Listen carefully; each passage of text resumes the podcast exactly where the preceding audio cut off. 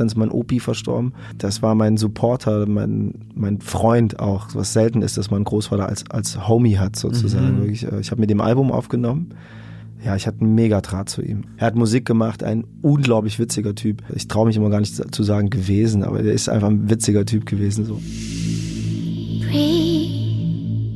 Yo, was geht ab? Willkommen zu einer neuen Folge Breathe, der Podcast. Heute mit Clouseau. Ich freue mich mega, dass ihr wieder eingeschaltet habt, dass ihr am Start seid. Und bevor wir direkt reinstarten, möchte ich euch gerne meinen heutigen Partner vorstellen bei dieser Folge. Es ist Blinkist und ich feiere die App mega krass, weil ich selbst auch und ich glaube viele von euch auch viel Informationen aus sozialen Medien beziehen, aus algorithmusbasierten Nachrichten und so weiter und Blinkist eine Wissens-App ist, die einfach super viele Podcasts und Bücher zusammenfasst, in die Essenz herausstellt und man wirklich schnell Wissen aufnehmen kann, Essenzen lernen kann. Das Ganze gibt's auch als Shortcast, als Audios. Also wenn ihr eh gerne Podcast hört, ist das auch voll geiler Weg, noch ein bisschen mehr Wissen aufzunehmen. Es kommen jeden Monat circa 40, 15-minütige Blinks hinzu. Ich selbst wie ihr euch denken könnt, feier die Kategorien Achtsamkeit und Glück und Natur und Umwelt. Hab mich voll gefreut, dass Laura Marlina Seiler auch mit dabei ist. Das ist wahrscheinlich mein Lieblingstitel auf Blink. Ist schön, dass es dich gibt.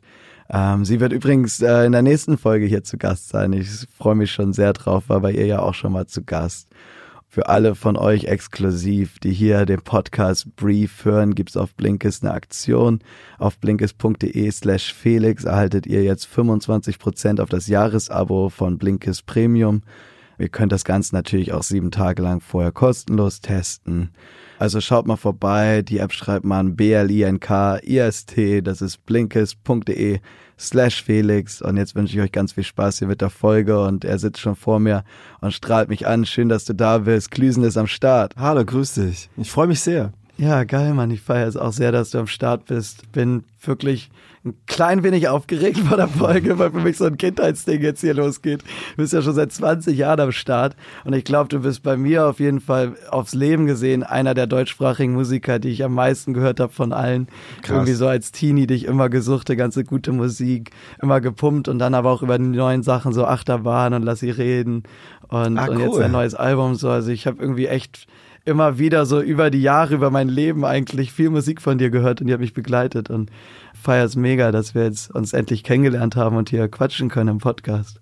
Freut mich auch. Ich habe dich, glaube ich, das erste Mal bei der bei der 1 Live Chronik gesehen, seid ihr an mir vorbeigehuscht, da warst mhm. du, hast du glaube ich davon äh, hast du ja auch schon übrigens sieben. Da hab ich. Was krass war, die haben ja doch ein bisschen vorbereitet, war so, was sieben Kron crazy. Ich bin immer noch Kronkönig. ja, Geil. wirklich tatsächlich so. Wobei die letzten, die habe ich da nicht, die habe ich, da habe ich wirklich keine mehr geschafft, weil es einfach so streamingmäßig die Generation, die jetzt an den Start kommt, die sind so heftig einfach. Mm. Das ist wirklich krass. Die machen einen Post und die Leute voten sich die Finger ja. kaputt. Aber äh, da habe ich dich mal gesehen und dann äh, viele Sachen natürlich mitbekommen.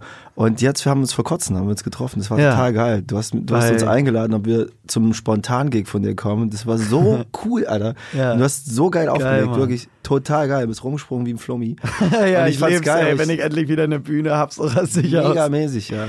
ja. Mit Robin Schulz habt ihr das Ding gerockt und noch auf uns ja. gewartet. Wie nett. Und wir standen ja. in dieser Booth bei ja, euch. auf jeden Fall. Ich habe mich ja gefreut, dass ihr kommt. War eben ein besonderer Tag, weil es auch mein Geburtstag ist. Wir waren beide vorher bei Schlag den Star, haben irgendwie unsere aktuellen Songs performt und uns genau. da eigentlich zum ersten Mal so richtig getroffen. Und dann waren wir am Ende irgendwie um 6 Uhr morgens im Bootshaus noch auf der Tanze zu Techno und haben einfach so abgeschaltet und das Leben genossen. voll, und voll gefeiert. Zusammen ins Hotel gefallen, ne? Ja. Morgens irgendwie, so wie es ja. gehört für einen ja, DJ. So wie sich das gehört, ja. Finde ich geil. Was ich auch crazy fand, als ich so ein bisschen dein Bio gecheckt habe und so, was ich niemals gedacht habe, mir eigentlich hätte denken können, weil du seit 20 Jahren Musik raus hast, dass du 41 bist, Mann. Du hörst das wahrscheinlich oft so. Aber 41, Alter, du siehst echt jung aus. Yeah. Ja, früher war das total nervig. Das war so, weil ich halt immer so ein Booby-Face hatte. Aha. So, und jetzt ruft sich das so langsam ein. Jetzt sieht es ein bisschen kerniger aus, aber eben jünger. Das, das mhm. ist total cool. So, also, ja, mega. Es geht runter wie Öl. Ich freue mich jedes Mal, wenn es einer sagt. Ja, geil. Hattest du auch Probleme, so in Clubs reinzukommen früher? Ja, natürlich, so alles. So, was jeder kennt, der irgendwie ein bisschen jünger aussieht. Von Kippen holen ja. bis irgendwas. Nee, Glüsen fragen wir nicht. So, ja. äh, ich hatte auch ziemlich spät einen Stimmbruch, muss ich sagen. Ich stand schon auf der Bühne so mit, ey, yo, fickt euch und so Reime und äh, Freestyles. Und aber fickt euch so, war der Vibe, ja. Genau, fickt euch war der Vibe, aber noch nicht mal im Stimmbruch. Also, oh, so Präpubertär. genau. So, hey, Schon jetzt mal ein bisschen mir das Mike, Junge. Yo. Wie alt warst du da, als du, als du gestartet bist? Äh, ich glaube so 14, 15, mhm. da habe ich angefangen. Ich bin in die Hip-Hop-Szene reingerutscht. Wir sind auf Jams gefahren irgendwie, uns da irgendwie reingeschmuggelt, Stempel nachmalen und so. und nice. dann stand ich mit 16, 16, 17 auf der, auf der Bühne Bühne und hatte dann so Bock, eine Band zu haben oder äh, wir haben halt eine gegründet. Wir haben angefangen, habe ich mit Breaken eigentlich. Dazu bin ich, mhm. dadurch bin ich in die Hip-Hop-Szene reingerutscht. Alles ausprobiert, sprühen, ja, DJing, dann gemerkt, okay, die anderen sind besser und dann angefangen zu rappen so und dann gemerkt, okay, okay. da bin ich erstmal gut so. Nice. Ja. Und wie kam dann der Transition zu mehr Singen? Ich hatte eigentlich schon immer Bock drauf. Das, das war so, es gab wirklich so damals so Cyphers, dass man so einen Kreis gebildet hat und dann stürmt man da rein und dann guckt man sich den Gegner an so. Ich hatte damals äh, Friseur gelernt und konnte da nicht sagen, dass ich Friseur lerne, weil alle sofort draufgehauen hätten irgendwie. Ah, okay, irgendwie krass. so, ah, Friseur, äh, äh. Die Szene war auch echt brutal, muss ich sagen. Okay. Also wirklich, ich habe in den ersten Jahren dann mit den ersten Auftritten haben wir so viel Finger kassiert, auch einfach immer Mittelfinger. Die Leute waren so aggro einfach. Trotzdem oh. war es meine Szene. Ich bin rein, dann irgendwie, habe den Typen angeguckt, irgendwie alles klar, hat eine komische Kette um, äh, hm, die Schuhe, ich dis den so runter und dann habe ich immer gesungen auch und alle so, hä, was ist mit ihm? Wieso singt er jetzt beim Freestyle? So, das war immer ein Traum von mir, irgendwie zu singen, aber ich, das, diese Hip Hop Szene oder diese Rap Szene war halt so das war erstmal so mein Zuhause. Ich konnte mhm. mir das gar nicht vorstellen, mich davon zu lösen am Anfang. So. Ja, natürlich wahrscheinlich auch sehr geprägt und war so irgendwie eine gute Schule, so um mit der Bühne klarzukommen und sich so zu beweisen, mit Kritik umzugehen und so. Stell ich mir schon echt äh, crazy ja, und am, vor. am Anfang kommen halt die Leute nicht wegen einem, die kommen halt wegen irgendeinem, der danach spielt. So. Mhm, und äh, mhm. da war es dann schon so egal, ehrlich gesagt. Wir haben dann auch in der Zeit schon so viel Rock'n'Roll hinter uns gehabt und so viel quasi Party gemacht und gleichzeitig auch so viel sind wir so viel gedisst worden, dass wir dachten, so, wenn Leute keinen Bock haben, ja, stell dich hinten an, so. wird schon, wird schon irgendwie. Voll geil, ey. Hast du manchmal das Gefühl, dass dir das so in den Knochen steckt? Weil sie irgendwie, wir haben uns auch beim Feiern kennengelernt. So. Und ja. ich hatte auch das Gefühl, als wir uns getroffen haben, so am frühen Abend, du warst sofort am Start, obwohl gerade ja. so Album-Promo-Phase war und irgendwie so voll viel Termine und so. Aber ich meinte so, ey, weißt du was? Ich glaube, wir, wir sehen uns nachher am Geburtstag. So. Wir wollen feiern gehen, vielleicht spielen wir ein Spontan-Set und kommt doch mit und so. Und dann warst du so ganz kurz noch so, ja, schauen wir mal später. Und dann haben wir so verabschiedet, jo, bis später. Und dann sind wir beide zu unserer Garderobe und die waren in die gleiche Richtung, den Gang runter. So typisch, hast dich schon verabschiedet, dann gehst du noch in die gleiche Richtung. Mach's gut. Ah ja, ich muss auch hier lang. Und dann waren wir so, okay, das entwickelt sich gut für den Abend. Wir gehen schon mal in die gleiche Richtung. Und dann, ab dem Moment war eigentlich schon klar, wo wir enden werden.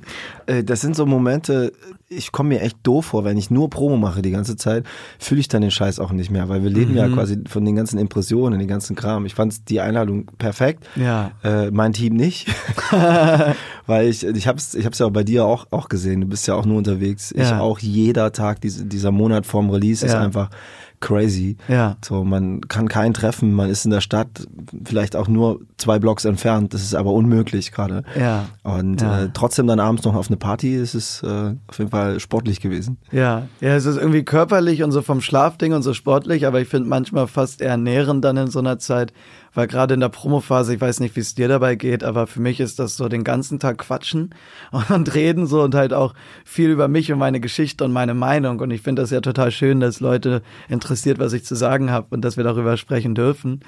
Aber wenn du das so wochenlang jeden Tag machst und auch oft ähnliche es Themen und so, so muss auch wieder was reinkommen. So, ne? rein ne? und raus. Wieder, ja, so. ja, beides. Genau, rein brauche ich dann so den Input, ein bisschen Leben und was von anderen Menschen. Und raus muss ich so die Energie entladen, weil für mich auch oft da viel so Anspannung ist. Du hast ein ganz hohes Energielevel, viele Termine und so.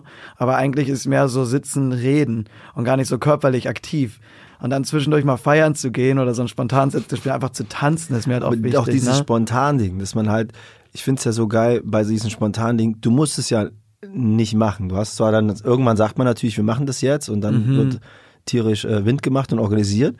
so, aber man hat nicht dieses Verpflichtungsgefühl, dass im Kalender ja. so drin, so eine Bombe drin sitzt, man muss dahin so. Ja.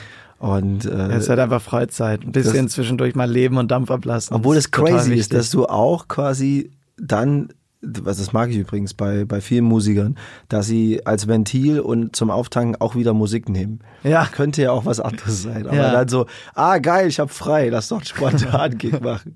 Ja, bei mir ist das jetzt aber auch ehrlich gesagt gerade wieder verstärkt, dadurch, dass so wenig Shows waren. Also ich hatte auch Zeiten, wo ich so permanent auf Tour war, jahrelang, irgendwie fünf Shows die Woche und dann gerade als DJ, wenn du einen Club spielst und international kannst du das ganze Jahr, jedes Wochenende immer irgendwo auflegen.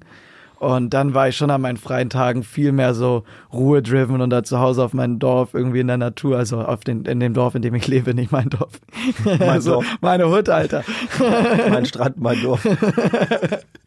Und einfach mal wieder Ruhe tanken und so mit der Natur verbinden ist auch wichtig, aber ja, mir Aber wie fehlt machst das, du halt, das? wenn ich nicht wie, tanzen wie fährst kann. du runter? Machst du, also ich bin jemand, der, wenn er heimkommt, wirklich so, meine Tasche, wenn ich Tage Zeit habe, liegt da unausgepackt, wirklich erstmal fünf Tage lang so. Wenn meine Eltern mal zu Besuch kommen, die so, ey, wie lange du deine Tasche nicht auspacken kannst, ist der Wahnsinn so. Mhm. Weil ich erstmal wirklich so alles weg. Also ich habe nicht viele äh, materielle Dinge, wirklich nicht. Ich habe einfach nicht viel in der Bude, außer ein paar Instrumente und einen riesen fucking Fernseher.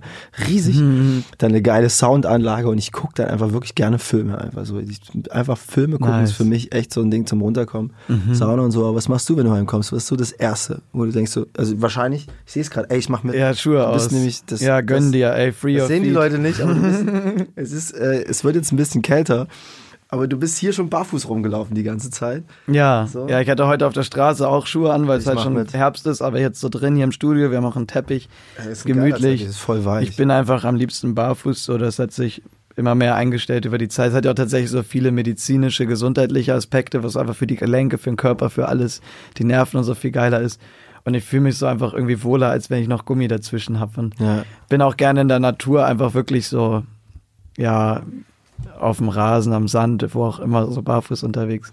Keine Ahnung. Es hat aber auch was Geiles. Also jetzt so, als du äh, mich empfangen hast, irgendwie so, Tür auf, Dude barfuß, Hemd offen, ist irgendwie total geil. Ist erstmal super gechillt, finde ich sehr, sehr geil.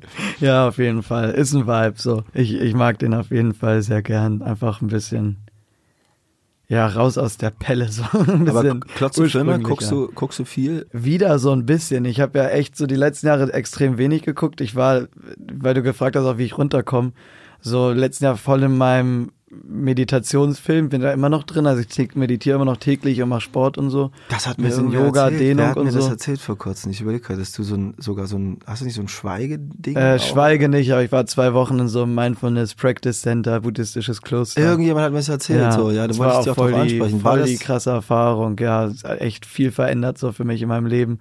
Wir haben da einmal mal so komplett in Zeitlupe leben eigentlich, ne, so gar kein Handy, gar nichts Digitales, nichts schauen, so morgens um fünf aufstehen, meditieren, so auch Basic Viermannzimmer und irgendwie kalte Duschen und nur Wasser und Tee zum Trinken. wo hast du das Und gemacht? das war in Südfrankreich, Plum Village heißt das, von Thich Nhat Hanh gegründet. Und die machen so, ja, angewandten Buddhismus, Achtsamkeitsfokus im Alltag, dass du halt so selbst beim Essen, beim Brotschneiden oder so, halt immer versuchst bei der Sache zu sein, dich auch auf, auf zu konzentrieren. Regelmäßig, so alle 15 Minuten geht da so eine Bell of Mindfulness los. Und dann ist wie so Stopptanz, alle hören auf, egal was sie gerade machen, nehmen ein paar ruhige Atemzüge, kommen wieder bei sich an, machen die Augen wieder auf, sind wieder so, okay, jetzt sind wir wieder da, jetzt können wir weitermachen. Hast du lange gebraucht, da reinzukommen? Weil ich glaube, so wenn man Nee, aus der Welt kommt. Drei Tage.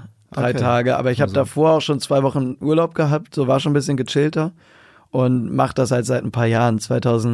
2016 hat mir Herbert Grönemeyer Meditation empfohlen. Geil, und wie, wie lange, ja, ich habe auch von, äh, von der Tochter äh, eine Meditations-App bekommen. Ja, geil. Quasi Headspace. Damit Ja, die hat mir Herbert auch empfohlen. Das scheint so ein Familiending zu sein. Geil, haben sie uns beide So, schon. check mal Headspace, Wir sind beide schon hooked. Geil. Ja, haben sie uns schon gesaved, quasi so. Ja, auf jeden Fall hat viel in meinem Leben verändert und mir echt gut getan. In Momenten, wo ich irgendwie ein bisschen, ja, wirr war, aber ich hatte halt auch Zeiten, wo ich so sehr krass Angstzustände hatte und Panikattacken und so nicht klargekommen bin. Und dann war die Meditation halt so ein Tool, mein, mein, mein Geist so zu trainieren und ein bisschen runterzukommen, bei mir anzukommen, zu reflektieren. Was heißt Angstzustände? Weil, also, Dass ich halt irgendwie an, an tendenziell eher öffentlichen Orten mit Menschen so Panikattacken bekommen habe, so ich die nicht mehr richtig atmen konnte, mein Kopf so Blackout war, manchmal nichts mehr gehört, so taub geworden und musste einfach rausrennen und habe mich so, ja, wie in einer, keine Ahnung, in so einer anderen ganz tiefen, dunklen Welt gefühlt, wo ich so auf einmal so verloren war. Und dann war ich halt auch zeitweise so in der Vermeidung, war nur noch allein zu Hause, bin nicht mehr allein vor die Tür gegangen, musste bei Reisen immer jemand so dabei sein, weil ich irgendwie zu viel Angst hatte. Und das habe ich so alles über die Zeit abgelegt, habe Therapie gemacht, meditiert, mich mit mir auseinandergesetzt. So. Geil, ich habe das Gefühl, ja. ich unterhalte mich mit jemandem, der doppelt so alt ist wie ich. das, das sagen oft so, Weil Leute du auch so, so guckst dabei auch so erwachsen ja, quasi ich, ich, Thema. Ich, ich fühle das auf jeden Fall, ja. Das finde ich gut. Ich habe, wie gesagt, mal so ein Treatment habe ich auch mal gemacht in Sri Lanka, sechs Wochen mhm. in den Bergen. Da war es auch das Gleiche, das Konzentrieren ja. auf Dinge beim Essen. Da ging es aber auf, es war ayurvedisch, Aha. aber so richtig puristisch. Also äh, entschlacken, nur Aha. Tee, nichts zu essen, äh, meditieren, Yoga, äh, Stirnguss, den ganzen Kram. Und danach war ich auch wie ausgewechselt. So. Ich wollte das aber nicht mehr alleine machen. Ich wollte diese Erfahrung gern teilen. Als ich dort war, wollte ich immer, wie im Kinofilm, immer zu jemandem sagen, ist das nicht geil? Mhm. Aber die Leute, die da waren, zu denen hatte ich nicht so den Draht. Ah, okay. So. Ja, ja ist auf jeden Fall, äh, finde ich das auch sehr spannend. Ich überlege auch so das nächste Retreat oder so, was ich mache, hätte ich auch Bock auf Ayurveda, weil ich bei der Ernährung noch gar nicht so, also richtig reingeschaut bin. Ich habe schon dadurch, dass ich irgendwie ein paar Jahre so komplett und jetzt nur noch primär so vegan mich ernähre und dann mache ich immer mal so 16, 8, dass ich nur zwei Mahlzeiten erst Frühstück weglasse und kein Zucker und kein Koffein und so. Ich habe das schon Alter. auch mal so alles so, so durchprobiert, so alten Lehren aus der Medizin, aus so der Ernährungsmedizin. Ist immer so ein schleichender Übergang, äh, wie extrem. Also manchmal bin ich so, so komplett halt asketisch unterwegs, so vegan, kein Koffein, kein Alkohol, früh ins Bett gehen, meditieren, alles dann habe ich irgendwann wieder das Gefühl, so, okay, ist jetzt auch wieder gut. Ich habe Bock auf ein bisschen mehr Höhen und Tiefen, weil diese komplette meditierte, ausgeglichene Gelassenheit wurde mir dann doch irgendwann noch ein bisschen langweilig. Dann merke ich, kommt wieder so eine Sturm- und Trankphase. Und dann kommt so eins zum anderen. Dann gucke ich mal wieder eine Serie, dann trinke ich mal wieder Koffein, dann trinke ich mal wieder Alkohol, dann gehe ich mal wieder feiern. Und dann kommt so alles. Und dann irgendwann bin ich so, oh, das ist jetzt wieder ein bisschen viel. Und dann baue ich wieder so stückweise ab. So als wir uns kennengelernt haben, irgendwie vor ein paar Wochen, habe ich auch Kippen geraucht, gerade so zu der Zeit, weil ich auch so Albumphase und Stress, da war ich so, okay, ich glaube, brauche noch einen Upper irgendwie ein bisschen. An dem Abend hast du auch eine geraucht. Ich rauche ja. eigentlich nicht, also kann auch Monate nicht rauchen, aber wenn ich so richtig einen Tee habe, hm. habe ich eine Kippe in der Hand und dann finde ich beides geil. Ich finde Schlauchen geil, mhm. so erst mal eine Kippe. finde ich irgendwie geil und das und so man hat dann Bock irgendwie, ah, krass. Ja, ich hatte aber das Gefühl, dass es mich auch immer so ein bisschen wie so ein Klammergriff ums Herz so ein bisschen kantig, zackig gemacht hat und ich nicht mehr so diese Gelassenheit gespürt habe, die ich, die ich jetzt wieder habe. Und dann habe ich halt irgendwann gemerkt, es ist mir zu viel. Ich habe davon ab und zu Kopfschmerzen bekommen. Ich hatte keinen Bock morgens gleich vom Frühstück, weil ich bin dann so suchtanfällig. Ich kann das nicht einmal rauchen und dann nicht. So, wenn ich eine Kippe rauche, habe ich eine Woche später eine Schachtel so. Und, und dann habe ich einfach gesagt, wieder so, ja, höre ich jetzt wieder auf. Und dann habe ich jetzt wieder aufgehört gerade. Ja, dafür ist das geil. Ayurveda ist, kann, also ich kann es empfehlen, ich fand es geil. Ich hatte, als ich das gemacht habe, hatte ich, kann man fast sagen, wie so eine Art Burnout. Ich war komplett energielos, war einfach am mhm. Sack, es war too much. Äh, 15 Jahre Gas gegeben und, und äh, irgendwie mein Manager meinte so, fahr doch mal weg. Und ich dachte, es ist aber so eine Entspannungskur. Ich dachte, ich kann da chillen und mhm. äh, krieg Massagen und häng da einfach rum und in der mhm. Sonne und so. Das war das ganze Gegenteil. So, aber bin dahin und kam in so eine wie sagt man, Konzentration, also in so eine, in so eine Situation, wo drei Leute saßen irgendwie, so eine Oma in der Mitte, zwei Opis, die waren richtig alt auch. Und bin da rein und die meinten so, ja, Ayurveda ist so wie ein Meer, ich weiß noch nicht mal so viel wie ein Fluss, ich kann dir einen Tropfen erklären in sechs Wochen, aber ihr müsst es durchziehen. Und ich habe wirklich auch viel über Essen und, und, und über Essen gelernt, aber das ist mhm. manchmal echt schwierig das hier dann anzuwenden in der Welt so und vor allem ja, in unserem voll. Leben so. Da willst du halt mal irgendwie schnell was zwischendrin essen und das mhm. einzige, was da ist, ist dann irgend, irgendwelcher Scheiß irgendwie. Ja, das auf jeden Fall. Also das habe ich auch gemerkt, dass ich natürlich diesen Mindset, den ich dann da direkt nach dem Retreat hatte, dieses Level von so Bewusstsein, einfach nicht halten kann. Das geht nicht. Das würde echt nur mit so einem Aussteiger-Lifestyle gehen. Dafür ist einfach in unserer modernen Gesellschaft ist viel zu schnelllebig, zu hektisch, zu viele Impulse, allein so Handys, Erreichbarkeit, Social Media und dann gerade wir, wenn wir so auf Tour sind und so hasseln.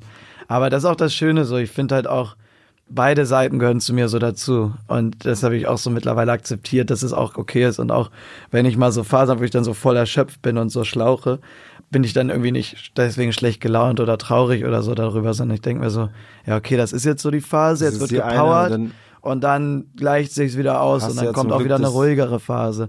Das ist ja auch jobtechnisch das Geile bei, bei uns beiden, denke ich mir, dass so vielseitig ist. Ne? Man hat so Writing, Studiophasen, hast so bist, hast mal wieder mehr Shows, dann machst du mal wieder Promo, dann hast du irgendwie so Strategie oder so Art-Meetings, wo du dir so Gedanken machst um Videos und Artworks und dann machst du nebenbei mal einen Podcast und irgendwie ist ja so super vielseitig, es wird halt nie langweilig und diese ganzen Phasen, so wie so Jahreszeiten, finde ich eigentlich ganz schön. Ich habe mich jetzt auch gefreut, als wieder Herbst geworden ist. So. Ich Gehört auch. dazu. So. Einfach das Reingehen mehr jetzt wieder so. Ja, und es ist früher Bock drauf. dunkel und so ein bisschen kuschelig und man zieht sich was Warmes an, kann mal wieder irgendwie einen Kamin anschmeißen oder so am Feuer sitzen. Ja, richtig schön, gehört irgendwie dazu. Sag mal hier das Ayurveda-Dings, wann hast du das gemacht? War das, als du den Neuanfang gemacht hast, musikalisch mit, mit Band und Co.? War das so eine Zeit? Ähm, Vor der Trennung, nee, das war ein paar Jahre vor, bevor ich mich von der Band, äh, Management und ich hatte ein eigenes Label, also viele Leute für mich auch gearbeitet haben, von allem getrennt. Das war wirklich das Verrückteste in meinem Leben, diese Trennung irgendwie so. Die hat sich wirklich richtig, danach war ich echt komisch drauf. So, Okay. also ich war richtig einschneidend und war sehr unhappy. Aber das war ein paar Jahre vorher. So, äh, da war ich dann einfach kaputt. Einfach nur, bin aber sehr strahlend zurückgekommen. So. Ja. Und im Kontext der Trennung warst du vor oder nach der Trennung unhappy? Oder Nee, wie? nach der Trennung. Das war einfach, das war komisch. Also man kann das kaum beschreiben, wenn man Leute hat, so Wegbegleiter in, in der Musik oder in unserem krassen Leben. Das ist halt so, ah, wird viel, muss man viel so über Blicke kommunizieren, man, man muss viel fühlen, wie der andere drauf ist. Man hat einfach eine krasse Bindung. Und trotzdem hat sich das auseinandergelebt. Nicht jetzt mit so einem Ja. großen Knall, aber mit der Band. Ich habe so viel mit denen erlebt und es ist total strange, weil ich habe bis heute mit einigen von denen immer noch keinen Kontakt. So, obwohl wir nicht und wir haben uns nicht angeschrien und da übelste dreckige Wäsche gewaschen oder so, sondern es hat sich so irgendwie auseinandergelebt und ich habe dann irgendwann mich von allen getrennt, so sogar von der Band so und das war komisch irgendwie. Danach war ich so, war das jetzt richtig? Jetzt fühlt sich sehr richtig an. So, ich habe kleine Teams, bin viel beweglicher, habe nicht so viele Leute, die von von mir abhängig sind. Ich glaube, das war der Hauptgrund. Ich hatte eine, ich hatte die Idee wirklich so eine Art loszuziehen mit vielen Leuten, mit allen Freunden alles zu machen. So vom Koch bis zum quasi Busfahrer musste ich jeden kennen und cool finden. Und dachte nie, dass es eine andere Welt überhaupt geben könnte. So. Und äh, das war so die Idee. Wir waren immer ein Mob. Wir waren sieben Busse auf Tour, mehr als Madonna. Wir, es war crazy, wie viele Leute wir waren. Wenn wir irgendwo reinmarschiert sind, bin ich in, mit so einem Mob von 20, 30 Leuten rein, reingekommen irgendwo. Hätte nie gedacht, dass ich es mal schön finde, nach Hause zu kommen und alleine und die Tür zuzumachen und das geil zu finden. So. Ich wollte immer, ich habe ja auch in der WG gewohnt, habe ich vorhin Ja, mal kurz vorhin so angerissen auch mega spannend, ja. in einer ehemaligen Kinderpsychiatrie, in der ich auch war, so mit zwölf, weil ich so hy- hyperaktiv war. Zumindest haben die das gesagt. Und ich habe dann später diese, äh, diese eben, diese Kindernervenklinik, wenn man so will, Nervenklinik äh, gemietet. Und das ist jetzt auch mein Studio. Aber da habe ich sieben Jahre gewohnt mit Musikern. Und ich wollte immer Mensch, Mensch, Mensch, aber irgendwann ist es too much geworden.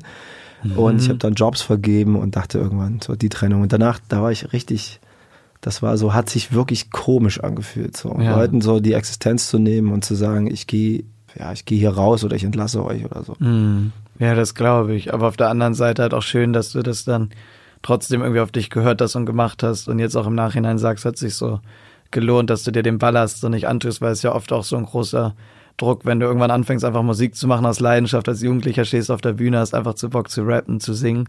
Und auf einmal bist du so Unternehmer und es sind so viele Menschen von dir auch finanziell abhängig und deren Leben. Ist vielleicht so ein Freiheitsding in mir, also als irgendwie so bin ich ja auch Künstler geworden aus aus Notwehr, sage ich ein bisschen. Das ist das Beste, was ich machen konnte mit dieser Art, wie ich bin und für mich da und bin froh, das gefunden zu haben.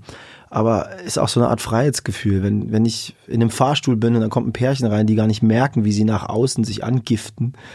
Äh, dann denke ich auch so, ihr habt das nicht gecheckt, ihr habt den Absprung nicht geschafft. also ihr denkt, es gibt nichts Besseres, aber es gibt manchmal doch was, was Besseres oder was anderes. Ja. So, man hängt so drin und denkt, das kann man nicht ändern, aber Ja, so aus der So. Angst, das zu verlieren auch, ne? Und Ja, aus einer Selbstverständlichkeit irgendwann, weil es einfach so Gewohnheit ist, ne? genau, so aus, aus, Ja. aus dem Ding. Also das, das hatte ich zum Glück nie. Ich habe immer quasi das verändert, wenn es mir nicht gefallen hat. So, aber war eine schöne Zeit trotzdem äh, mit ein, zwei Musikern. Also Tim Neuhaus, der Drummer, der spielt ja noch in meiner Band und Mhm. mit Christoph Bernewitz, dem Gitarristen, spiele ich auch wieder zusammen. Das ist dann auch so schön. Da reden wir auch manchmal ein bisschen drüber, äh, auch wenn ich mit den anderen keinen Kontakt habe. So. Mhm. Wow, ja krass. ich bin jetzt so, So voll eingetaucht in Ja, ich bin voll eingetaucht in, in deine Geschichte gerade. Häng da voll drin und bin auch irgendwie ein, ein Stück weit inspiriert, weil für mich ist so ein Ding, dass ich wollte mit äh, so 17, 18, als ich Abi gemacht habe, war erst so mein Wunsch, nach Südamerika zu gehen. Und ich wollte so halt irgendwie so total minimal auch leben, nur mit dem Rucksack los und so. und war dann aber schon so leidenschaftlich am Auflegen, habe mit 16, 17 so bei Abi-Partys gespielt und wollte halt unbedingt so davon leben, weil so, ich habe keinen Bock auf einen Bürojob, ich möchte das schaffen. Und bin dann nach London gegangen nach der Schule, so an so einem Musikcollege, hab da so Mixtapes verteilt in der Stadt, hab mit 300 Promotern gesprochen, irgendwann so Warm-Up-Shows gespielt im Ministry und Pascha, What? dafür, dass ich so Tickets verkauft habe im Studentenwohnheim und so. Und hab da so halt gehasselt und mein Ding aufgebaut, weil ich halt irgendwann gecheckt habe, so ja, wenn ich das, diesen Südamerika-Plan verfolge, dann kann ich mein DJ-Equipment nicht so richtig mitnehmen und das verfolgen. Und in dem Moment habe ich gemerkt, so, ah krass, das ist gerade der viel größere intrinsische Drang, so da zieht's mich viel mehr hin. Und dann war ich halt so mehr oder weniger direkt erfolgreich mit 1920 und dann hat sich bisher auch nie so eine andere Option aufgetan. Ich, ich mache das einfach so und ich bin gut da drin, ich bin erfolgreich da drin, es macht mir Spaß, ist voll geil.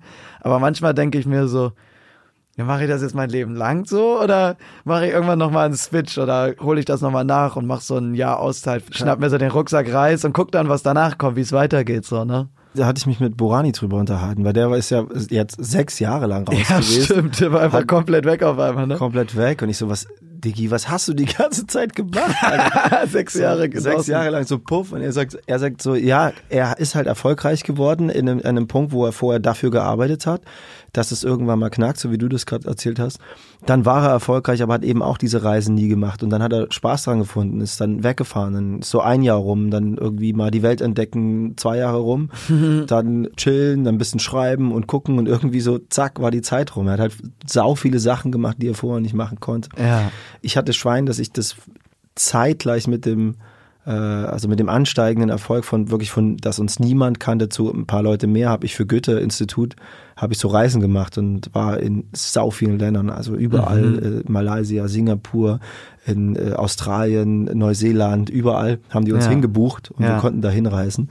Da konnte ich schon ein bisschen was sehen. Aber ansonsten, das geht ja, das geht ja parallel. Ja. Was ich mich nur gerade gefragt habe, als du das erzählt hast, gerade mit London, was ich übelst bewunderswert finde, mit den Tapes und den ganzen, dass du da so Action gemacht hast. Wie ist es jetzt für junge Leute in der Pandemie, die quasi genau diese Zeit brauchen und denen so die zwei Jahre da einfach, ich meine, das können wir jetzt nicht beantworten, aber die einfach so weggenommen worden, die jetzt live spielen wollen, müssen, ja.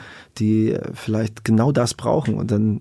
Äh, ja, ey, krass, die tun mir einfach. Da ist genau leid, in der so. Zeit, wo du ja. das jetzt quasi gemacht hast, um an den Start zu kommen, mussten ja. die zu Hause hocken. Ey. Ja, ja, das ist richtig hart, wenn du so auch unabhängig von Musikern, so wenn du mit der Schule gerade irgendwie fertig bist oder mit einer Ausbildung, Studium, wenn du so kurz vor so einem Switch stehst und genau. sagst so, jetzt geht's los, so ein neues Chapter und dann halt so komplett ausgebremst wird. Bei mir war es halt eher an so einem Punkt, wo ich halt so ein paar Jahre so voll den Film gelebt habe, weltweit getourt und mir dann dachte so, ja, ist gar nicht auch nur schlecht, mal zu Hause zu sein, wo ich so dachte, ich habe jetzt auch mal wieder ein Privatleben, so zum ersten Mal wieder Freizeit, so kann irgendwie meine Jugend nachholen, die ich irgendwie mit Arbeiten und Touren verbracht habe.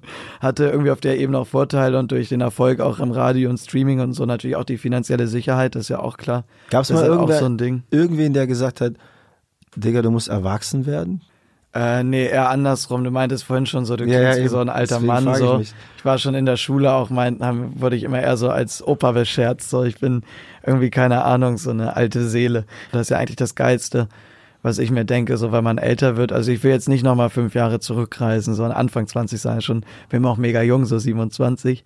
Aber denk mir so, geil, ich bin so langsam auf einem Level, wo ich mich kennengelernt habe, wo ich irgendwie die ganze Selbstreflexion, innere Reise so absolviert habe, viele Angstzustände so transformiert habe in Liebe und mich jetzt wieder gut fühle und jetzt kann ich so habe ich so das Ding, ich habe schon eine ganze Karriere hinter mir, so habe die ganze Selbstreflexion hinter mir und bin so, geil, ich bin immer noch voll jung und kann jetzt so das Leben gestalten und wir stehen irgendwie so alle Türen offen. Das ist schon einfach eine sehr, sehr geile Situation, die aber halt auch viel Zeit gekostet. Ich bin halt auch so ein Macher, weißt du, ich bin irgendwie immer on, so keine Viel Ahnung. hat ja auch zerbröselt in, in genau der Zeit. Die Leute, manche Menschen, die das erlebt haben, was du erlebt ja. hast oder was ich erlebt habe, die hat es zerbastelt so. Ja. Ich habe auch sau viele Leute, sau krasse Drogen neben mir neben sehen. Also No Judge sollen die alle machen so. Ich, ich, ich hatte das immer für mich nicht so. Ich hatte immer Schiss davor, so die Kontrolle zu verlieren. Ich mhm. bin so ein Kontrollfreak so. Mhm. Deswegen hatte ich da eher so ein bisschen Schiss und hatte aber als Kind mal Tabletten gefressen, so viel, dass mir so der Magen da irgendwie leer gemacht wurde und deswegen war ich da vorsichtiger. Mhm. Aber habe auch einige gesehen, die es dann echt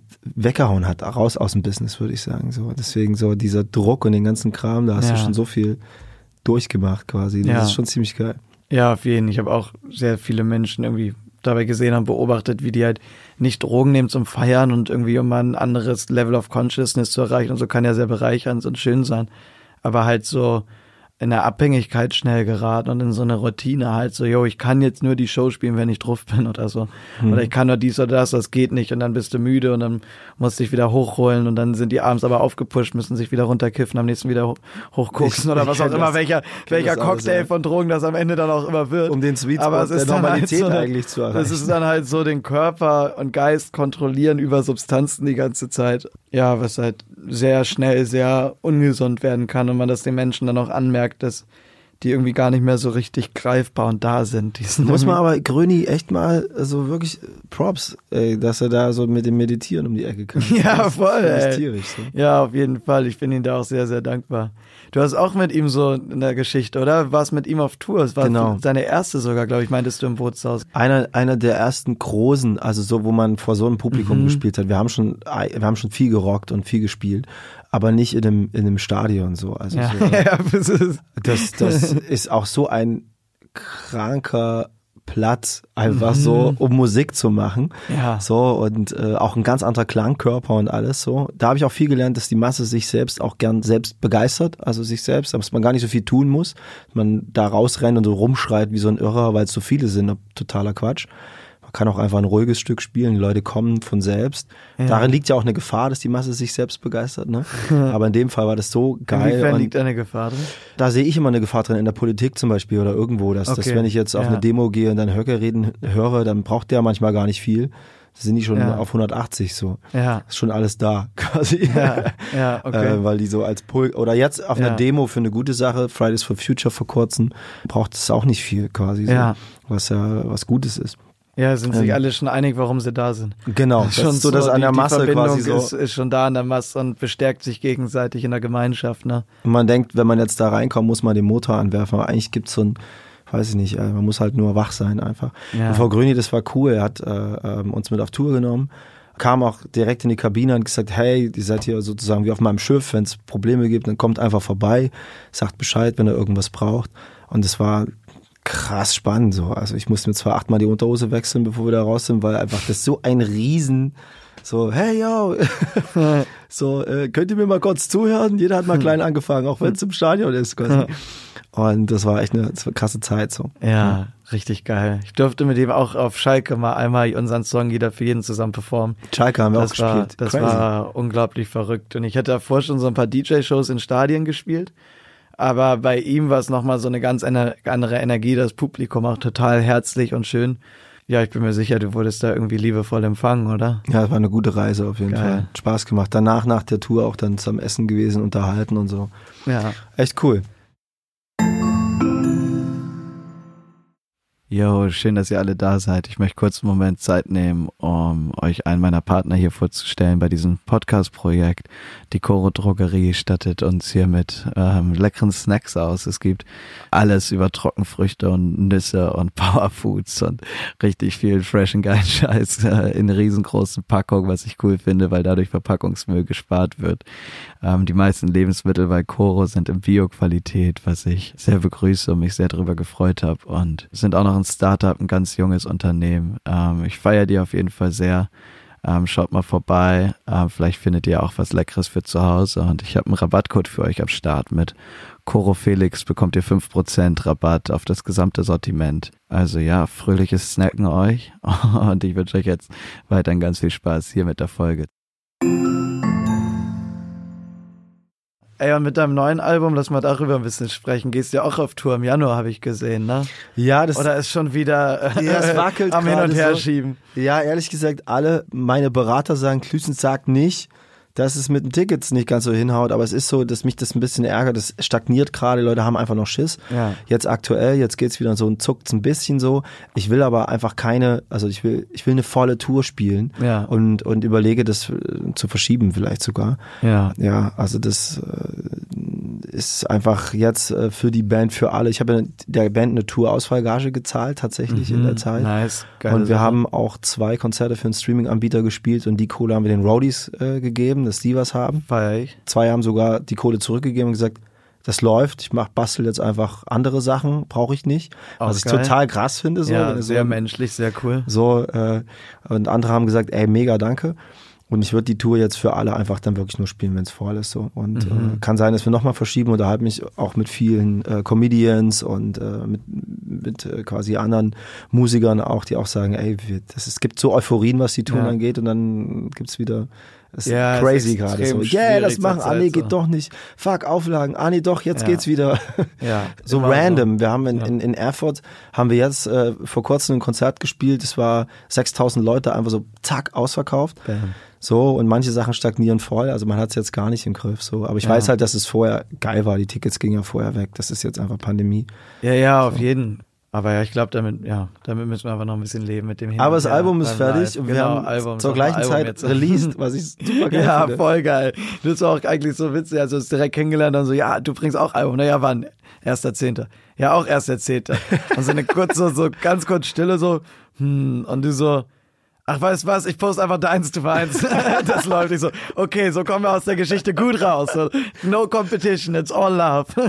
Richtig geil. Ja, fuck it so. Wie war der Prozess vom, vom Schreiben und so? Erzähl mal ein bisschen was.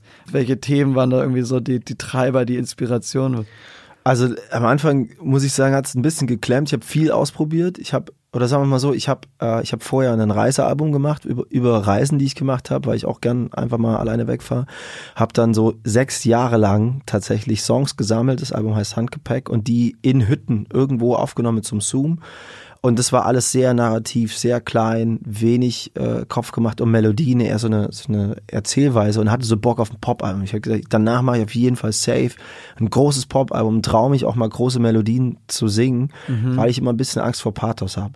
Ich habe immer Angst dann dieses so und ja, keine Ahnung, so Ja. äh, gerade in Deutsch so, kann Ja, das echt der- peinlich werden so. Ja, ähm, das ist eine schmale Gratwanderung. Genau. Aber ich sehe dich da überhaupt nicht. Also für mich bist du so einer der kredibilsten Deutsch-Pop-Artists auf jeden Fall. aber vielleicht deswegen so. Ja, dass vielleicht ich dann deswegen, so bei einem Song so über dir schwillt. Ja. Gewinner dann so denke so, okay, wenn wir jetzt noch einen draufsetzen, dann wird's irgendwie klebrig. Vielleicht tue ich so, als ob ich den Leuten das ins Ohr erzähle so und mach den Refrain tief und alles so, bist du blöd? Du- hast mit so so an allem, was man sagt, und dann auf einmal, ich bin dabei, du bist auf, ganz Ja. nah auf einmal. Ja, kommt Das aber war- voll gut. Auch Find- das mag ich gerade ge- besonders an dem Song. Ja. Finde ich auch. Es war, hätte ich auch nie gedacht, dass der so erfolgreich wird, weil nämlich alle gesagt haben, so geht das nicht. Äh, aber anyway, ich hatte mal Schiss davor vor großen Melodien, hatte aber jetzt mal total Bock drauf. Ich wollte zu, nicht zu den klassischen Deutschpop-Produzenten, sondern zu äh, äh, Street-Produzenten, zu Leuten, die Beats bauen. Mix and McCloud, mit denen hast du ja auch zusammengearbeitet. Die habt ja auch ein Ding Jungs. rausgehauen. Ja. Saugeil. Die auch ein sehr gutes Gespür haben für Musik, aber eben auch für den nötigen Dreck an der richtigen Stelle zu sagen. Ja, also hier geil. ist, hier ist jetzt mal die Topline wichtiger.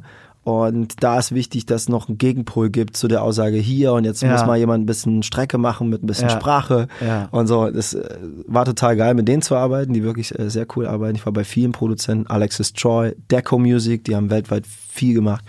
Und angefangen hat es eigentlich, dass ich zu Hause einen Prophet hatte, so einen Synthesizer und habe äh, eine Nummer gebaut und habe gedacht, geil, ich mache ich mach, mach so ein so ein Synthesizer Album mit mit Rap. und dann meinte äh, Lieberberg, den ich sehr mag, äh, ich bin ja bei Epic, äh, meinte so, ey Glüsen, du kannst den Fan auch hinten raus erziehen, schreib doch einfach mal ein paar geile geh mal zu Produzenten, gib das mal alles ab, fang jetzt nicht schon wieder mit dem Wahnsinn an. Weil das Album davor habe ich auch selber gemischt äh, und selber Ja, produziert krass, und ja. selber recorded.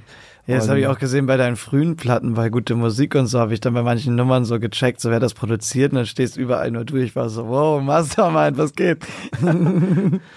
Ja, das fiel mir echt schwer abzugeben. Und jetzt hatte ich da total Bock drauf. Ich latsch da hin, setz mich auf die Couch und jetzt gibt's vielleicht kein Reimbuch mehr in dem Sinne, aber pack's Handy aus und fang einfach an, Text zu schreiben auf, auf die Mut, die gerade entsteht. Und es hat mir so viel Spaß gemacht und das, ey, es ärgert mich fast, dass ich nicht ein paar Jahre eher schon Songs einzeln so rausgehauen habe wie jetzt in der Zeit. So. Weil es ist ja ein bisschen Mode geworden, dass man Singles raushaut ohne Ende. Ja, voll. Das finde ich total geil, weil ich nämlich dann im Studio, wenn der Song geil ist, den gleich raushauen kann und nicht noch ein Jahr warten muss und überlegen muss, was Ja. Gottverdammt nochmal die Single ist. Ja, und es auch nicht in diesem Gesamtkontext unbedingt so eingebettet sein muss, ganz ein Der bisschen Druck freier ist auch, von Song genau. zu Song einfach so das Ding machen, ne? Der Druck ist raus. Ja. DJ Kotz hat ja mal gesagt, wenn man an die Charts denkt, verlässt Gott das Studio. ja, Da hat er ein bisschen recht. Ist was dran, ja, wenn du anfängst so technisch Format zu denken und überlegst, ja, funktioniert das? Und dann frage ich so, keine Ahnung, Mann, findest du es geil? Weiß nicht, ob es yeah. funktioniert. So, was, sag, sag du mir, fühlst du es? Ja, ich fühle es, okay, dann machen wir dann das. Muss es wohl geil dann, sein. Dann ist es wohl geil, ja. Das habe ich auch ganz krass so bei meinen, bei meinen ganz äh, frühen Sachen, so Cheerleadern, Ain't Nobody und so, die auch mit die erfolgreichsten immer bleiben werden, wahrscheinlich, weil es halt so astronomisch war gleich zu Anfang, hatte ich halt noch so überhaupt keinen Plan, wie irgendwas läuft oder geht. So, das war halt echt so richtig naiv im, im Kinderzimmer so zusammengebastelt und einfach so auf random zusammengeschustert. Ich war so froh, dass ich irgendwas so hingekriegt habe, was ich hochladen konnte. War einfach so, kann man das irgendwie einen Track nennen? So, ja, es wird schon irgendwie passen und so gar nicht so groß nachgedacht und perfektioniert und so ewig dran gearbeitet. Hast du den und, Moment, als du das gemacht hast, auch so eine Art, also ich hatte so eine krasse Fantasie, auch teilweise sein zu wollen, wie irgendjemand zu sagen, das ist jetzt genau so. Wenn man sich später anhört, merkt man, okay, das, da ist schon zum Glück eine eigene Handschrift drinne und es ist doch nicht ganz so, weil es da diese mhm. Fantasie auch was Stümperhaftes hat, was aber sehr förderlich ist, mhm. weil das reine, wirkliche Kopieren ist ja meistens scheiße.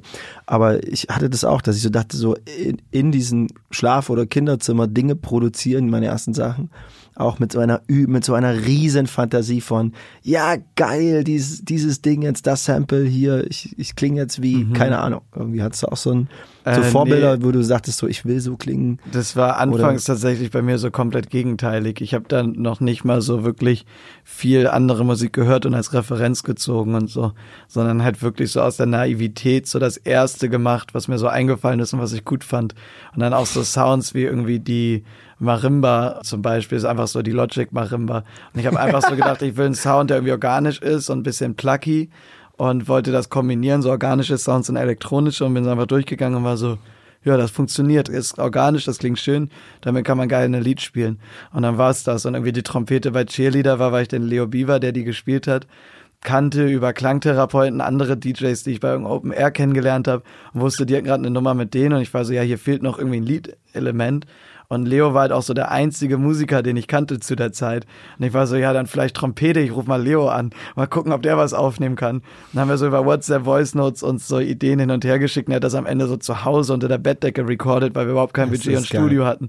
Und das ist dann am Ende so eine Trompete, die so weltweit eine der bekanntesten Trompeten geworden ist. So ist voll abgefahren, so die Naivität eigentlich. Und im Nachhinein war es dann eher oft so, dass ich Referenzen gezogen hat und viele Meinungen mit reinkommen. So, ja, es muss jetzt aber so und so klingen und das ist ist der Zeitgeist und Vibe und dies. Und da versuche ich mich halt immer dann so von frei zu machen und nicht zu sehr reinzustoßen und halt auch nicht an die Charts zu denken und so.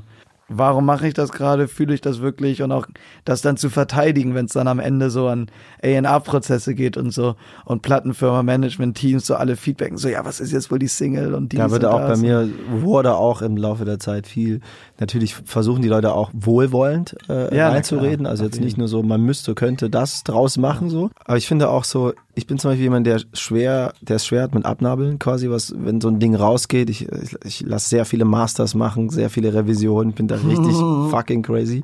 Du bist auch äh, schon so ein Perfektionist auf einem übelst, Ebene, ne? Aber mir geht's nicht um die Perfektion des Klangs, sondern um die Emotionen. Manchmal ist es halt so, dass eben genau wie du meinst, dieses unter der Bettdecke äh, eine Sache einspielen oder abends mal so eben zusammengehackt, das ist ja heutzutage in diesen krassen Studios eher so eine Skizze und dann geht man so die, im Uhrzeigersinn einmal das Ding durch und fünf vor zwölf ist es halt wieder geil. Mhm. Ich versuche immer wieder zur Skizze zu kommen, weil die kann es nicht bleiben so vom Klang. Muss sich schon ein bisschen entwickeln, finde ich. Ja. Äh, äh, möchte da auch äh, weiter so, aber ja. dann irgendwie diesem Gefühl zurecht, gerecht zu werden. Und dann denke ich immer so, ist egal, wir müssen das jetzt noch ändern, ich fühle das gerade so, ich muss es ja auch am längsten verteidigen. So, weil alle sagen so, gib's doch einfach ab. Nee, geht nicht, weil ich muss ja als nächstes Promotour machen und sagen, wie geil das ist oder ja. dass ich alles gegeben ja. habe. So, und deswegen äh, habe ich es da manchmal schwer, so mit dem Abnabeln. Ey, wo wir gerade so ein bisschen beim so Nerden sind und so in die Details gehen, ja. habe ich noch äh, eine Frage, was mich echt interessiert, zu, zu dem Album soundtechnisch auf Tanzen. Der Lead-Sound. Was war die, was war die Geschichte dahinter? Ähm, tatsächlich also. saß ja im Studio Kev, Kev Coco, mhm. irgendwie der, der, der selber auflegt, sau jung ist auch und hat schon mit vielen Leuten zusammengearbeitet. Auf seinem Rechner hat er von, von ich glaube von Justin Vernon sogar eine Aufnahme, weiß nicht, wie er da hingekommen ist. Und der, äh, Tobi hat den mitgebracht und der saß hinten in der Ecke und meinte, ey, dieses Tanzending ist voll geil. Aber so dieses Boom-Klatz-Beat-lastig hattet ihr mit Achterbahn schon. Es wäre doch geil, wenn da jetzt irgend so eine kontroverse Flöte käme, weil Flötentechno ist eigentlich voll out alles wäre jetzt gerade wieder geil. So. Mhm. Und dann haben wir so rumgeforstet, ob es irgendein Sample gibt, was da reinpasst. Und ich bin eigentlich nicht ganz so zufrieden nach Hause gefahren. Dachte so, ah, dieses, ich weiß nicht, ob das geil ist. Hab mhm. sogar einen äh, Freund gehabt, der hat sich kaputt gelacht. Er so, was macht diese Flöte da? Und dann fand ich es aber so fett. Irgendwann fand ich es so fett. Das ja. passte dann. Ich kann es gar nicht mehr wegzudenken jetzt so. Ja, ja, ich feiere es auch sehr, vor allem die Melodie. Und ich hätte es, glaube ich, noch klarer und cleaner gemacht, so die, die Flöte. Und, und, und habe so gedacht beim Hören, weiß ich, kam da gerade drauf, weil du auch meintest, schief. dass du so Sachen so immer so ein bisschen noch die Kredibilität und das Arztige und die Coolness haben. Ich dachte ich so, okay, die saßen im Studio, hatten die geile Melodie, hatten eine geile Flöte oder so am Start und dachten sich so, können wir das bringen? Ja, warte, lass mal ein bisschen cooler machen. Wir machen einfach ein bisschen schief und distorted und so. Und dann klingt der Sound so ein bisschen edgy und beißt so im Ohr und dann ist die Melodie so entcheesifiziert. Aber das stimmt wiederum, das stimmt, die war klarer und es gibt dann dieses äh, XL Dingsbums Plug-in Vintage. Äh, äh, Teil, wo du dann so ein bisschen leiern kannst, wie so ein Tape. Das hört mhm. man auch. Das ist dieses. Mhm. Das äh, tatsächlich hat Tobi Kuhn die ein bisschen äh, verzerrt und Geil. irgendwie gemacht. Ja, der Produzent. Ja, nice. Den habe ich mal random getroffen. Ähm, beim Arzt. Tobi Kuhn. Tobi Kuhn habe ich einmal beim Aber Arzt ein geiler getroffen Typ. Und war mega netter, entspannter Typ. Ja, super cool. Und das typ. war gerade die Zeit, wo er äh, ein Album für dich produziert hat. Ach, da hat er einen Neuanfang ähm, gemacht. Ja. ja. Ja, dann haben wir uns auch irgendwie direkt unterhalten, so über dich und so. Ich habe ihn aber dann nie wieder kennengelernt, aber er hätte eigentlich voll Bock, weil ich seine Sachen auch feiere. Ja, mega, mega Typ würde der wahrscheinlich auch sofort machen. Der hat jetzt Mickey Chance gemacht, dann hat er Cooks gemacht sau viele Leute. Der ist jetzt nach Wien gegangen und ist da in so einem äh, Villa Lala oder so heißt das, super super Laden, wo viele Musiker sind, ist ja jetzt dorthin gegangen. So, der ist echt ein geil. Ich habe ihn lange nicht gesehen. So, ja. Hat eine sehr gute Zeit. Grüße an, an Tobi Kuhn. das Geile war, ich habe den empfohlen bekommen und habe vorher Produzenten ausprobiert, habe ja vorher mal selber produziert mhm. oder viel und äh, hatte so Schiss, einfach Leuten so ein ganzes, also wenn ein Produzent dein Album macht, dann musst du krass Vertrauen haben, weißt du so. Mhm. Wenn, wenn du jetzt zu irgendjemand gehst, zu Tobi bin ich dann gegangen und gesagt, ich würde gerne, dass du mein Album machst, aber ich würde mit dir vorher einfach eine Reise machen wollen, so drei Tage. Wir fahren einfach in die Berge und machen so ein Heldenreiseseminar gleichzeitig haben wir noch gemacht, so aus Spaß.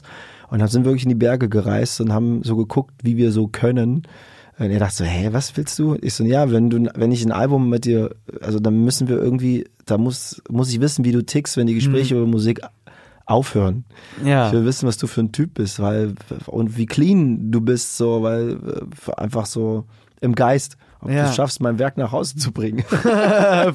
Feier ich so. voll, dass das und bei dir ist auch so einen großen Stellenwert hat, so die menschliche Komponente. Ja, absolut. Ja. Und du ich merkst dann auch eben, ob es dann, ob's dann klappt, weil die, das ist so entscheidend, weil die Leute müssen für dich ja auch weiter kämpfen an einem Punkt, wo du nicht kannst und umgedreht kämpft man selber weiter, wo die nicht mehr können. Mhm. Und das ist schon geil, wenn es dann menschlich passt. Und ja. es hat mega gepasst. Wir haben uns ja. da richtig gut kennengelernt. Voll schön. Und vor allem ist das ja auch einer der Privilege davon, so das eigene Artist-Projekt zu haben, was läuft ist du halt dann auch die Freiheit hast zu entscheiden, mit wem du arbeiten möchtest und wie geil ist das. Und wie man es macht. so, ja, sein Arbeitsalltag im Endeffekt, irgendwo ist es ja, es fühlt sich meistens nicht wie Arbeit an, aber es ist ja trotzdem das, was wir machen, von dem wir leben auch.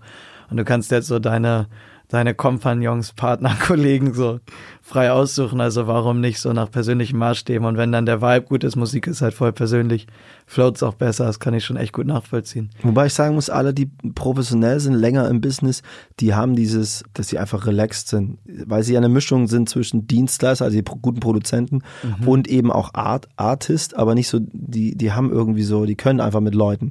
Ja. So, so. Da ja. sind Artists manchmal selber, die entweder Leadsänger oder Rapper oder irgendwas einfach mal viel crazier ja, als voll. die Produzenten. Die sind meistens, meistens sind die gechillt. Ja, so. Gerade irgendwie Artists mit so frischen Erfolg und am besten noch jung, das ist oft kompliziert. So, da hatte ich schon manchmal Kopfschmerzen. Aber sicherlich war ich früher auch selbst sehr kompliziert. Bei mir war das dann so aus Unsicherheit, weil ich auch, wollte so, ich war so perfektionistisch, habe jedes Detail kontrolliert, jedes Grading, jeden Instagram-Post, fünf verschiedene Filter und Looks noch ausprobiert im Musikvideo, sekundenweise Feedback für Shots, so, nee, bei dem Shot bitte 0,5 Sekunden früher rausschneiden und so. Also, hä, warum? Nicht so, ja, fühl mich nicht wohl damit, darum, so, keine Ahnung. Und dann teilweise so die Leute schon echt verzweifelt waren, weil sie waren so, Jo, das sind jetzt echt viele Extrameilen, die wir gehen müssen. Wir neun von zehn Leuten sind der Meinung, es ist unnötig. Niemand wird es sehen. Aber du hast ja recht, es wäre schon vielleicht noch ein 0,3 Prozent besser. Wir machen das jetzt auch. Gott, es tut so gut, dass du das sagst, weil ich das wirklich so oft habe. Ich mache ganz viel mit Tim Eichel, der ähm, ähm, produziert viel, die letzten Videos. Der Typ ist manchmal verzweifeln, weil ich dann hm. einfach so sage, ey, die eine Stelle können wir doch dann von da und dann genau so. Mhm. Aber vielleicht ist es wirklich das Ding, dass man halt so, weiß ich nicht, man will ja immer noch was. So. Mhm. Ist ja nicht so, dass ich äh, nur das verteidigen will, jetzt nicht Bock auf so eine Denkmalpflege.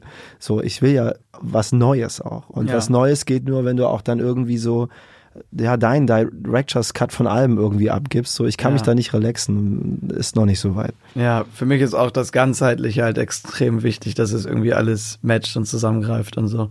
Aber ich bin gerade, das ist eine der Sachen, die ich tatsächlich gerade auch übe, mehr Lust zu lassen, weil ich merke halt, es ist sowohl für mein Team als auch für mich halt extrem beneficial, wenn nicht alles fünfmal gewälzt wird. Ja, frustrierenderweise wird es da manchmal auch besser. Meistens sind es ja Details, die eh keinen interessieren und keinen Unterschied machen. Oder es wird auch manchmal dann so glatt perfektioniert, was bei mhm. mir eine Tendenz war, weil ursprünglich, als ich damals so viel krasser war, war es halt noch als Unsicherheit, weil ich so jung war und mich noch nicht so gefunden hatte. Und dann habe ich mich nicht so wohl mit mir gefühlt und mochte irgendwie bestimmte Gesichtsausdrücke nicht oder Art und Weise, wollte immer gucken, ja, dass ich cool rüberkomme oder so. Face, so. Oh, danke, ich finde dich auch sehr hübsch. ja, habe ich das so glatt gebügelt und dadurch hat man, glaube ich, manchmal den auch genau diese Essenz, diese Emotion und diesen mhm. Moment mhm. genommen, weil es halt immer so safe war und dadurch aber so kleine, ehrliche, authentische Momente so verloren gegangen sind, die vielleicht gerade geil sind, so zum Connecten.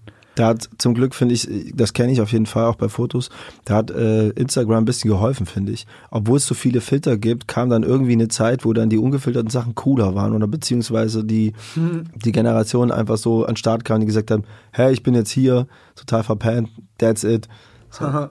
Und trotzdem Erfolg hat. Mhm. Hm. Ein bisschen gelassener, authentischer, nicht ja. mehr so krass inszeniert, poppig immer, ne, sondern. Wie lange hast du produziert für dein Album, dein, deins jetzt? Äh, drei Jahre. Drei Jahre. Was aber auch daran lag, dass es halt so ein krasser Writing-Prozess war, weil ich jetzt bei dem Album, das ist jetzt mein zweites Album gewesen, halt unbedingt auch bei den Texten bei allen mitschreiben wollte, was für mich halt vor neu war, weil vorher war ich halt so DJ-Produzent, Remixer. Und dann hatte ich halt so ein bisschen so die Purpose-Frage. Okay, Aber warum? Damit es näher an, an dir dran ja, ist? Genau. Irgendwie Aus, autobiografischer ja, wird. Genau, also ich hatte so nach meinem ersten Album so das Ding, was Andreas hatte, wo er dann auf Reisen gegangen ist, okay, ich bin jetzt erfolgreich, habe alles erreicht, was ich erreichen wollte. Und da habe ich mich halt gefragt, so, ja, warum kreiere ich überhaupt? Was ist mein, mein Ziel? Und da war halt auch so voll meine Selbstfindungsphase. Mir hat das dann halt gut getan, die Musik näher an mich ranzurücken, weil ich dann mich wohler gefühlt habe, auch in Promosituationen und so. War auch eine Zeit, wo ich nicht einfach so happy go lucky war und dann einfach war so, yo, jetzt auf den nächsten fröhlichen Sommer, da habe ich einfach gerade keinen Bock. Ich will mich jetzt ausdrücken und auch mitteilen. Schreibst du Sachen auf? Also so ähm, einfach irgendeine ja. Gedanke irgendwie könnte ja, mal genau. irgendwie cool. Ja, und dann gehe ich halt mit so den Notes und so roughen Ideen oder Themen in die Sessions und habe dann natürlich die Sängerin, Sänger, Writer und so weiter. Und bin jetzt nicht der begnadete Texter oder so, aber so im Kollektiv, in der Gruppe gebe ich dann halt so meine Ideen, Impulse.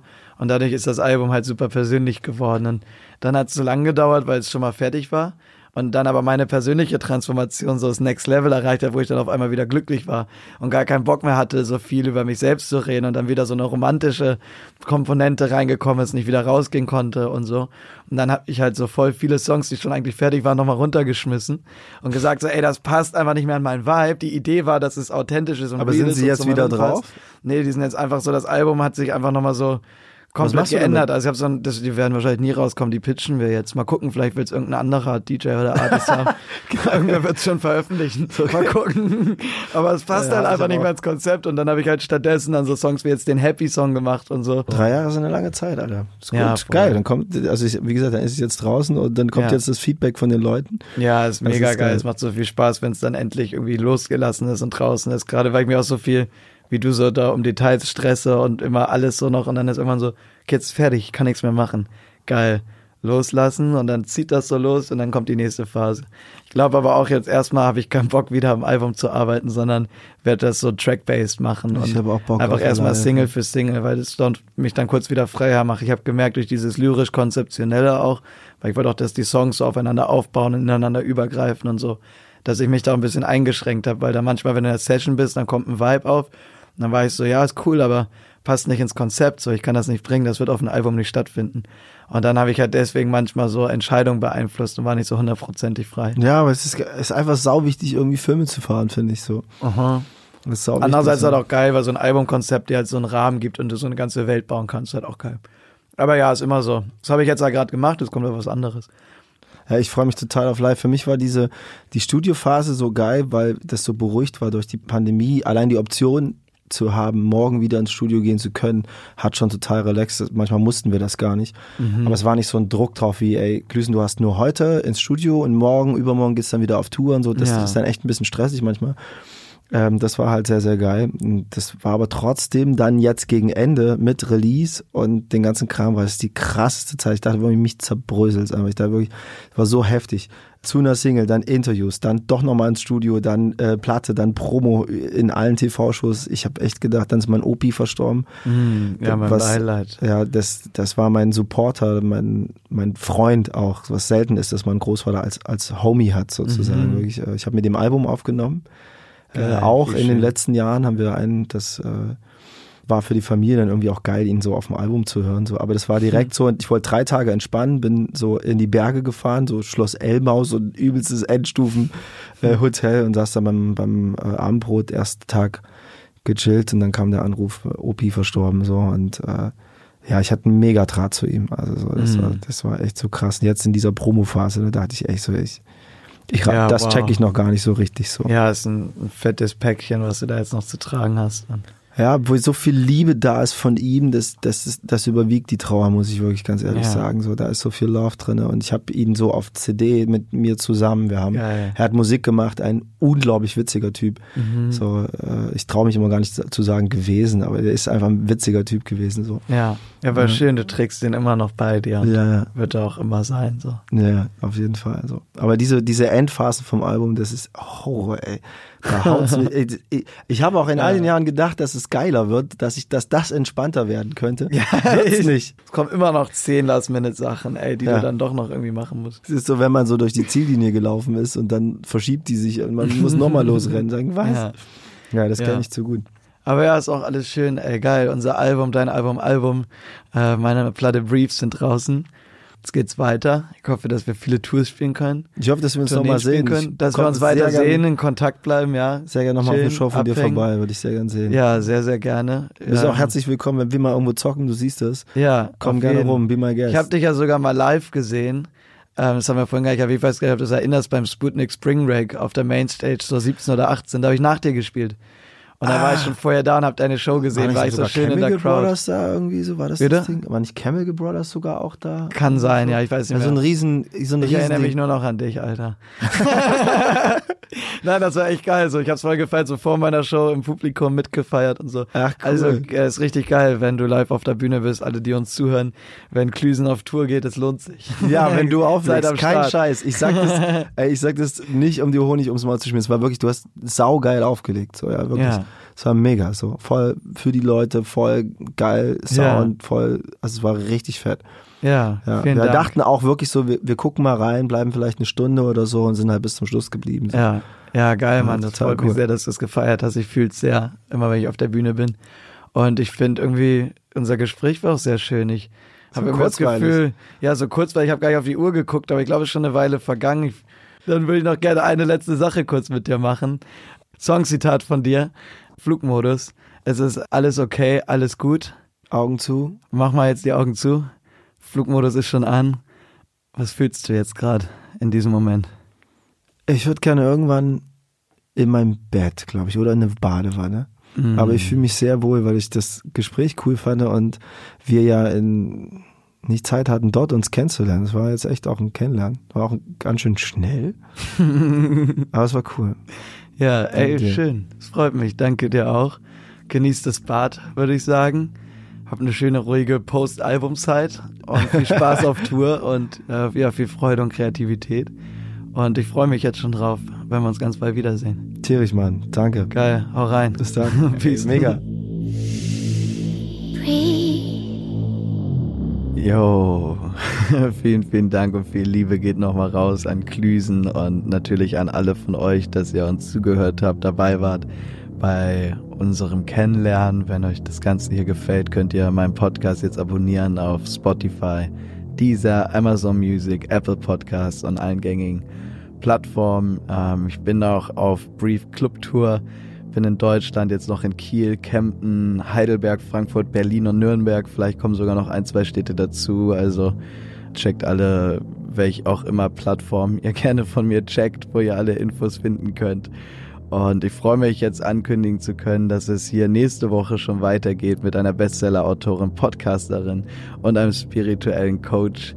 Das ist Laura Marlina Seiler. Ähm, ich war bei ihr schon in ihrem Podcast Happy Holy Confident zu Gast und freue mich sehr, dass sie bei Brief dabei war. Diesen Podcast bereichert mit allen ihren Inputs zur persönlicher Weiterentwicklung, Spiritualität, auch übers Muttersein haben wir viel gesprochen. Sie ist gerade zum zweiten Mal Mutter geworden und wir ja, tauchen zusammen in die Welt der Meditation, räumen über Klischees auf und kommunizieren gern Ende sogar mit unseren 90-jährigen Ichs. Also es war ganz schön wild. Ich freue mich, wenn ihr wieder dabei seid. Nächste Woche hier bei Es ist Breathe, der Podcast. Hab euch alle lieb. Bis ganz bald. Tschö. Breathe.